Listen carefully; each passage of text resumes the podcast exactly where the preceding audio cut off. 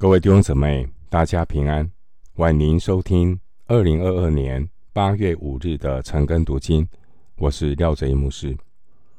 今天经文查考的内容是《创世纪》第二章十八到二十五节。《创世纪》第二章十八到二十五节内容是：上帝为亚当预备配偶，帮助他。首先，我们来看第二章。十八节，耶和华神说：“那人独居不好，我要为他造一个配偶，帮助他。”在人类开始一切文明制度之前，神首先设立的婚姻制度，借着婚姻的制度来成就神荣耀的计划。经文说：“那人独居不好。”这句话是《创世纪》中第一次出现“不好”。不好的含义，并不是因为神的创造不完美，以致亚当的能力不足。亚当很有能力，上帝赋予他为所有动物命名的能力。二十节，不好的含义，也不是因为伊甸园的工作繁重。所以需要配偶，因为夏娃并没有真正帮助到亚当修理看守，反倒是夏娃后来被魔鬼迷惑，带着亚当陷入引诱。不好的含义也不是因为亚当一个人太孤单，因为亚当与神和众天使同在，绝对不会孤单。不好的含义，更不是为了满足人生理的需要，要生养众多，因为神完全可以造出成千上万的人来，遍满全地，治理这地。二章十八节的经文说，神要造一个配偶来帮助他，是因为一个人并不能够成就神的旨意。成为神要得着的儿子。一个人闭门修炼出来的柔和谦卑爱心，是经不住婚姻的考验。必须有一个配偶帮助他，才能够真正的铁磨铁磨出刃来，生命长成神儿子的身量。人透过在婚姻生活中很真实的。彼此的操练互动，才能够学习到舍己的爱，学会背起十字架来跟随主。主的门徒应当要舍己，背十字架来跟从主。这十字架并不是想背就背，想扔就扔。因此，婚姻、婚约。它是一个盟约，而不是合约。上帝设立的婚姻是一生一世，因此一个配偶就够了。神设立的婚姻是一夫一妻。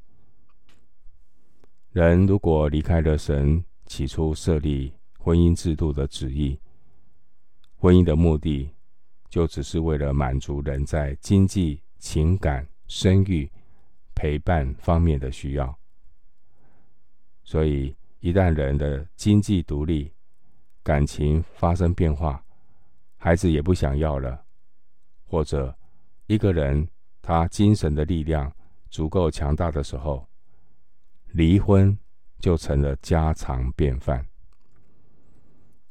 经文说：“造一个配偶帮助他。”这句话比较准确的翻译。应该是说，造一个帮助者做他的配偶。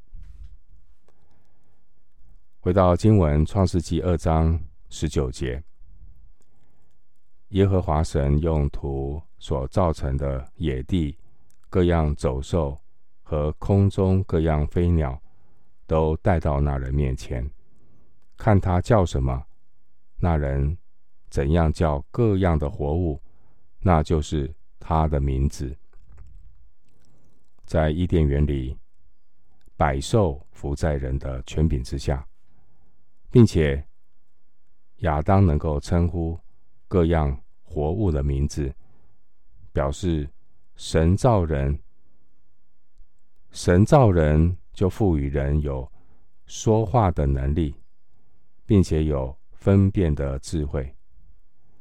可见神造人的用意是让人与神同工，来管理万物。经文说：“用途所造成，用途所造成。”原文时态是完成式，意思是用土已经造成。另外，亚当为各种的活物命名，命名是表示。拥有主权。神要亚当为动物命名，表示神赋予亚当管理动物的权柄。亚当能够称呼各种活物的名字，表明亚当被造的时候就有分辨动物种类特性的智慧，不需要学习，就已经有足够的智慧。来与神同工。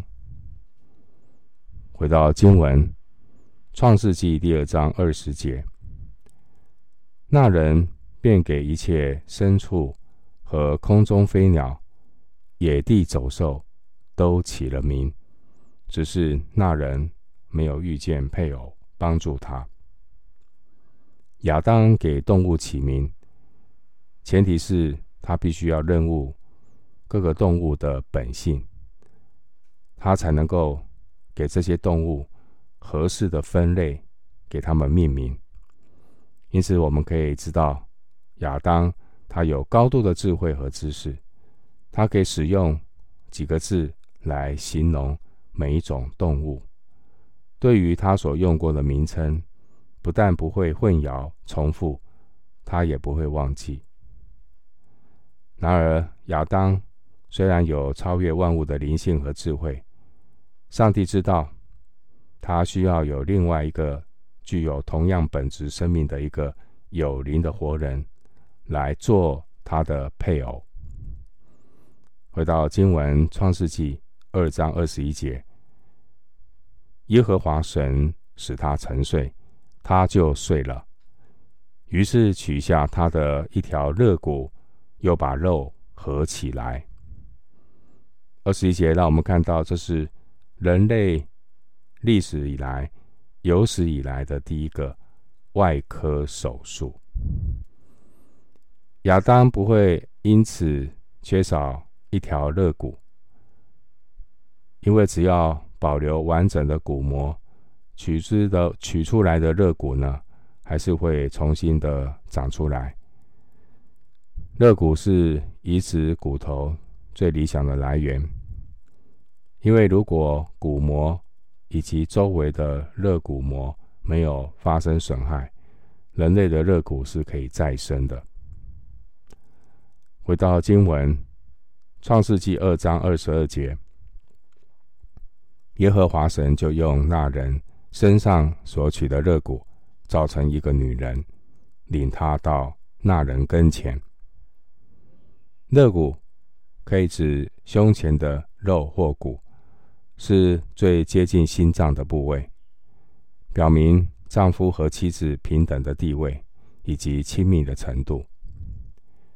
女人是用男人的肋骨造的，因此女人和男人有同样的生命，是平等的。而上帝就像是新娘的父亲，亲自的。领女人到男人面前，神是父亲，神是介绍人，神也是证婚人。亚当和夏娃被造的时候，并不是婴孩，而是被造的时候已经就是身心灵成熟的个体，可以结婚。如果我们根据这样的一个情况来计算被造的时间，亚当、夏娃实际的年龄不到一秒钟，因此我们可以知道，上帝可以用二十四小时造出看起来好像经过许多亿年演化的宇宙。很多关于创造论七日的创造时间，到底这七日是七个二十四小时，还是七个漫长的阶段？弟兄姊妹，其实，在上帝的大能面前，去讨探讨七日的意义是不大的，因为在神没有难成的事。神可以在一秒钟就创造人类，可以用七天七个二十四小时就创造宇宙，在神是没有难成的事情。回到经文，《创世纪》二章二十三节，那人说：“这是我骨中的骨，肉中的肉，可以称他为女人，因为他是从男人身上取出来的。”二十三节经文提到女人，希伯来原文，这女人是从男人一词衍生出来的，代表女人是从男人身上取出来的。科学的角度，我们来看男人、女人的性别。人类的性别是由 XY 染色体决定，女性有两条。X 染色体，而男性是由 SY 染色体各有一条，所以第一个女人的细胞必须从第一个男人身上取出来，而第一个男人的细胞却不能够从第一个女人身上取出来，因为女人身上没有 Y 染色体。在创世纪一章二十七节说：“神乃是照着他的形象造男造女，因此男人和女人都带着神的形象，在神面前是平等的。但男女的性别差别呢，也是神所造的，在神的计划里有不同的分工和角色。”因此呢，那些高举男权主义或女权主义的，都不符合神的心意。创世纪二章二十三节，经文原文的形式是一个诗歌的题材，这也是圣经中的第一首诗歌，也是人类的第一首情诗。回到经文，创世纪二章。二十四节，因此，人要离开父母，与妻子联合，二人成为一体。在上帝的旨意里，人要离开父母，因此，聪明的父母应该帮助子女，在他们的心理上、属灵上和经济上独立，让儿女们自己直接跟神。建立关系，而不是总是让父母替他们做决定、负责任。为人父母的，若不懂得让子女离开，剪断脐带，父母常常成为子女婚姻的难处，也给子女的家庭带来一些困扰。人必须要学习先离开父母，才能够长大成熟。所谓离开父母，并不是完全不理不睬，而是在各方面开始学习独立，但也不要忽略尽儿女孝顺父母的责任。儿女要学习长大成熟，与配偶成为一体，然后同心来孝敬双方的父母，并且夫妻之间要彼此的沟通。了解，在邻里有同样的心思意念，才能够真正的联合。经文说“二人成为一体”，这二人表明神设立的婚姻制度是一夫一妻。二人成为一体，这成为一体的含义，表示灵魂体完全的联合，不可分开。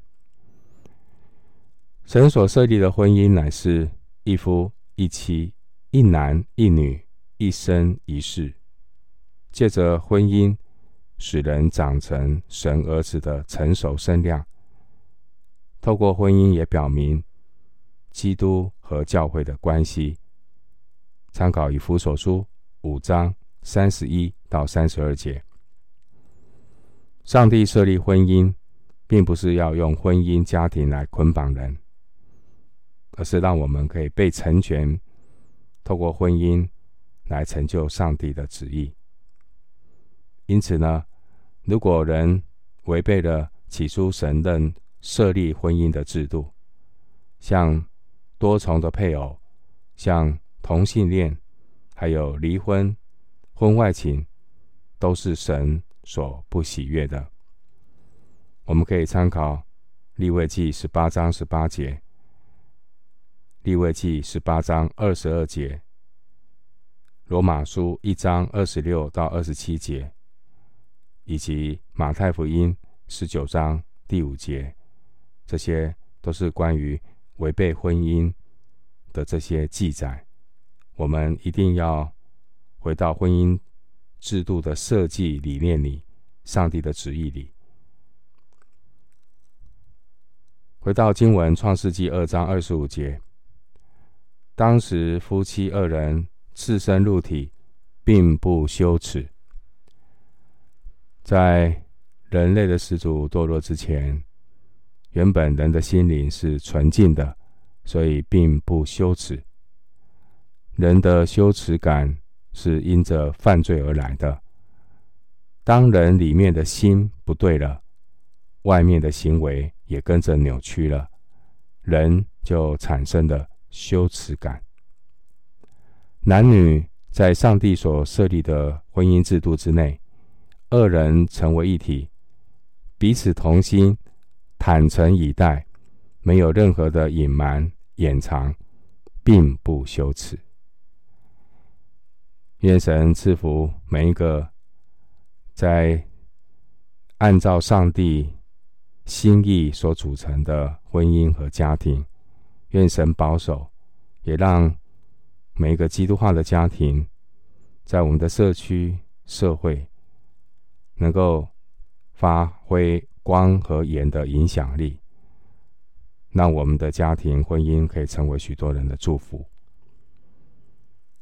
我们今天经文查考就进行到这里，愿主的恩惠平安与你同在。